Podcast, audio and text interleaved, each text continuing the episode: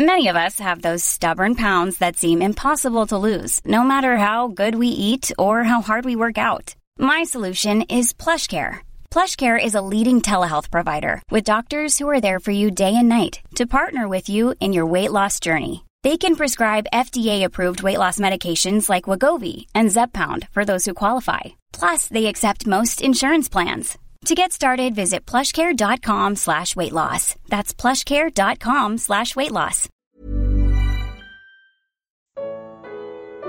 A idolatria nossa de cada dia. Isaías 46. Comentário de Mário Persona. Isso aqui foi escrito 100 anos antes de, de acontecer. E o Senhor já chamou Ciro de Ciro, né, no capítulo 45. E por isso ele fala no nosso capítulo, versículo 10, que anuncia o fim desde o princípio e desde a antiguidade as coisas que ainda não sucederam. Esse, esse é o Deus de Israel. Ele, ele já sabia quem era Ciro, ele sabia que Ciro ia nascer, ele sabia que Ciro ia crescer, que Ciro seria um, um rei poderoso, e ele ia trazer Ciro para libertar Israel. E, e Ciro é uma figura de Cristo também. Depois a gente pode até comparar alguma coisa aqui com o Apocalipse, porque eh, o mesmo povo vai passar por, pelos mesmos problemas, vai ter uma Babilônia também, que o irá afligir lá no final, e Deus vai então levantar um, um Ciro, né, vamos chamar assim, que vai destruir Babilônia, que vai também libertar o povo dele no futuro. Mas aqui ele faz uma. É interessante como o senhor tem um, uma certa ironia na sua, na sua palavra, porque ele faz uma comparação entre os ídolos e ele. Então, eu até anotei uma frase que Darby escreveu. Ele disse que o Deus deste mundo governa por meio de ídolos, mas Jeová governa pelo seu próprio nome, ou pelo seu próprio conselho. Uh, o, o mundo é governado por ídolos. Sejam eles ídolos de pau e barro e pedra, ou gesso, ou qualquer coisa, sejam eles ídolos da nossa própria vontade, as coisas que nos atraem, as coisas que nós vivemos para elas, nós achamos que não seremos felizes sem elas, são ídolos também. E Satanás procura prender os homens pelos ídolos. Só que a ironia aqui é que Deus compara uh, mostrando que os ídolos são carregados. No versículo 1, Jabel abatido está, já Nebo se encurvou, são dois dois ídolos de, de Babilônia. Os seus ídolos são postos sobre os animais, sobre as bestas. As cargas dos, vo dos vossos fardos são canseira para as bestas já cansadas. Juntamente encurvaram e se abateram, não puderam livrar-se da carga, mas a sua alma entrou em cativeiro. Aí ele fala: Ouvi-me, ó casa de Jacó, e todo o resíduo da casa de Israel. Então aqui os ídolos de Babilônia que atraíam também o povo de Israel, uh, tinham que ser carregado por carregados por animais. Eles não eram capazes de andar. A gente vê uma procissão, às vezes, fica impressionado né, com quatro ou mais homens carregando um andor e uma imagem em cima daquilo, e as pessoas pedindo alguma coisa para aquela imagem, mas ela não consegue nem andar, muito menos fazer alguma coisa pelas pessoas.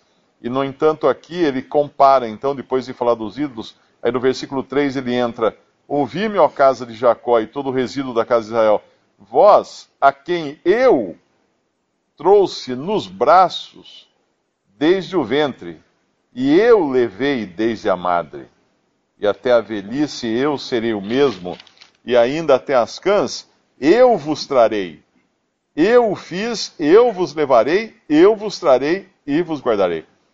Ou seja, que, que comparação terrível essa que ele coloca com os ídolos, esse mesmo que trouxe Ciro do Oriente, capítulo 45, ele fala de Ciro, o Senhor, o seu ungido, a Ciro, a quem tomo pela sua mão direita para bater as nações diante da sua face.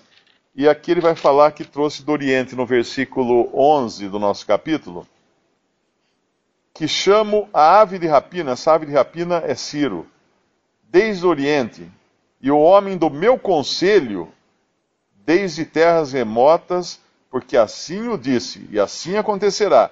Eu o determinei e também o farei. Isso cem anos antes de acontecer. Ou seja, o ídolo ele precisa ser transportado pelo homem e o homem precisa ser transportado por Deus. E todos os desígnios de Deus transportam o seu povo, protegem o seu povo, os leva, os traz e os guarda, como fala no versículo 4. No entanto, o que fazem os homens? Versículo 6: gastam, uh, gastam, uh, no versículo 5, por isso que eu falei da comparação, né? A quem me farei semelhante? E com quem me igualareis? E me comparareis? Para que sejamos semelhantes. É como se Deus puxasse a orelha deles. Falasse, vocês estão tentando me comparar com quem? O ídolo vocês têm que carregar, e eu que carrego vocês. É o contrário. Gastam ouro da bolsa, versículo 6, pesam a prata nas balanças, assalariam os ourives, e ele faz um Deus, e diante dele se prostram e se inclinam. Ou seja, aquele que deveria ajudá-los, na realidade eles gastam as suas riquezas com esse ídolo, para fabricar esse ídolo que seria aquele que deveria dar a ele as riquezas, não o contrário. E Deus coloca isso de uma maneira que deixa muito, muito, clara que o, muito claro o contraste. Aí no versículo 7, mais uma vez, sobre os ombros o tomam, o levam e o põem no seu lugar. Ali está no seu lugar, não se move e se recorrem a ele. Resposta nenhuma dá, nem livra alguém da sua tribulação. Lembrai-vos disso e tende ânimo, com, uh, reconduzir ao coração, ó prevaricadores. Eu me lembro um, da história de um eu nunca consigo lembrar o nome dele, mas foi um missionário britânico, uh, não sei se foi na Índia ou no Sri Lanka. E quando ele chegou lá, começou a pregar o evangelho, uh, zombavam dele, não aceitavam esse Deus que ele pregava, porque eles eram acostumados a tantos ídolos. Então ele comprou dois cachorrões grandes de pedra e colocou um de cada lado da porta da casa dele. E quando alguém vinha e perguntava o que eram aqueles cachorros, ele falava, é para guardar minha casa, porque aqui tem muito ladrão. Então, se o ladrão vier tentar roubar minha casa, os cachorros atacam. Aí as pessoas começaram a rir da, do cachorro dele. Ele falava, olha, não é exatamente isso que vocês fazem? Vocês criam seus ídolos achando que ele vai proteger vocês, que eles vai fazer. Mas eles não podem nada. Eles não se mexem, uh, não se movem e se recorrem a ele. Resposta nenhuma dá nem livra alguém da sua tribulação. Esse é o, o ídolo, aquele que Satanás usa para governar o mundo, seja que ídolo for, seja ídolo religioso, seja ídolo político, seja ídolo artístico, seja qualquer ídolo, qualquer coisa que nos, uh, nos faz dependentes dela, qualquer coisa que nós vamos achar que não seremos felizes não seremos ajudados, não seremos satisfeitos, completos sem aquela coisa, seja uma coisa, uma pessoa, um objeto, um relacionamento, é um ídolo. É um ídolo. E aí nós deixamos de confiar naquele que nos carrega e passamos às vezes a carregar um piano, né? Porque o ídolo acaba se tornando um, um tremendo de um fardo para nós e nós nem percebemos que vivemos aí para manter o ídolo de pé.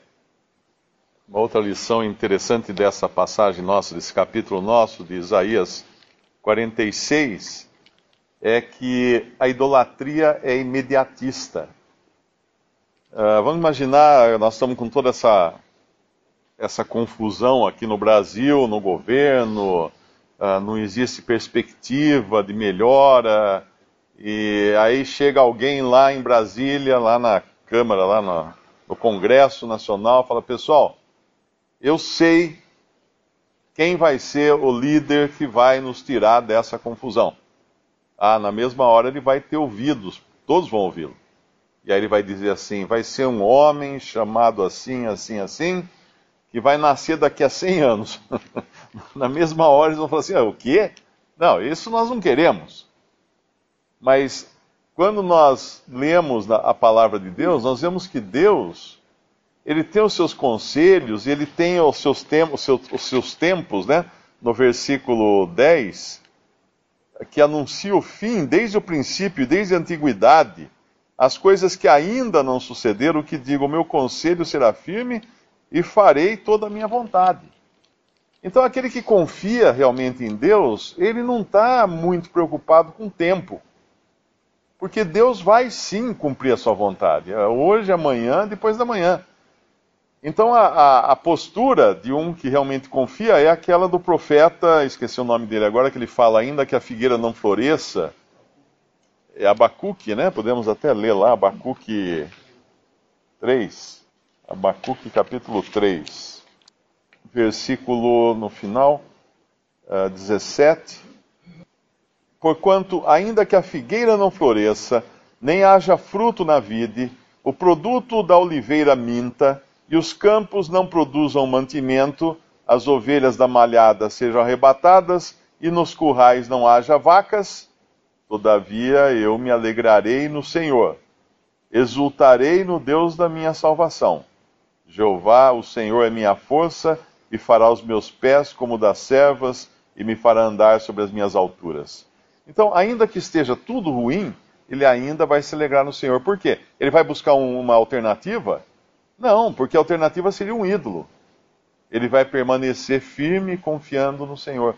Todas as vezes que nós encontramos o povo de Israel na, na antiguidade perdendo a paciência e não querendo esperar a solução que vinha de Deus, eles correram para os ídolos ou eles correram fazer aliança com algum rei eles correram para alguma alternativa.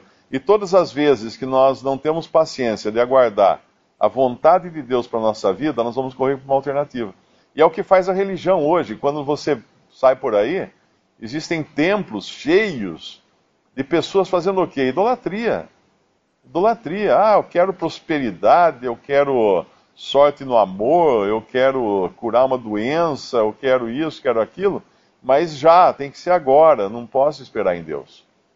E aí a pessoa se sujeita a toda uma confiança própria, uma confiança no homem, e esquece aquele que tem todas as coisas determinadas.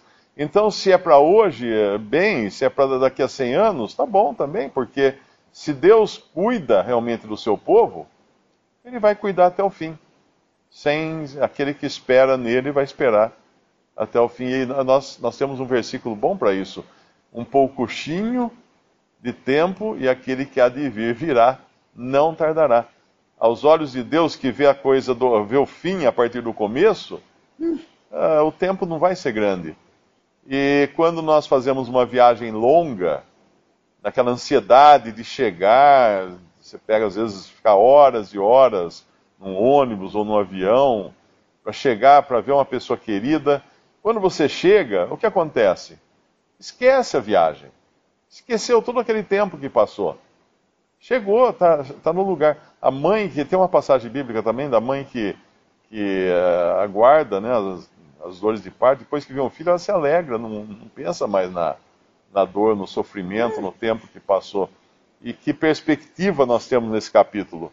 Aquele que 100 anos antes de libertar o povo, ele falou para o povo: Eu vou libertar vocês. E alguns aqui talvez falassem, assim, ah, mas espera aí, 100 anos, daqui a 100 anos já não estou mais aqui, né? Então eu vou apelar para os ídolos de, de Babilônia. É, mas veja o que aconteceu com os ídolos de Babilônia. Eles saíram corridos nos lombos de animais, porque eles não conseguem nem fugir de Ciro, do ungido que eu levantei, para libertar esse povo.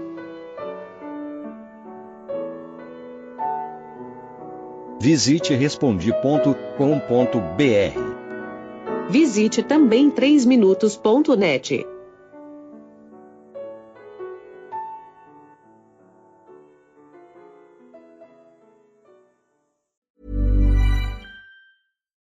deserves the best, and there's no better place to shop for Mother's Day than Whole Foods Market. They're your destination for unbeatable savings, from premium gifts to show-stopping flowers and irresistible desserts. Start by saving 33% with Prime on all body care and candles. Then get a 15-stem bunch of tulips for just $9.99 each with Prime. Round out Mom's menu with festive rosé, irresistible berry chantilly cake, and more special treats. Come celebrate Mother's Day at Whole Foods Market.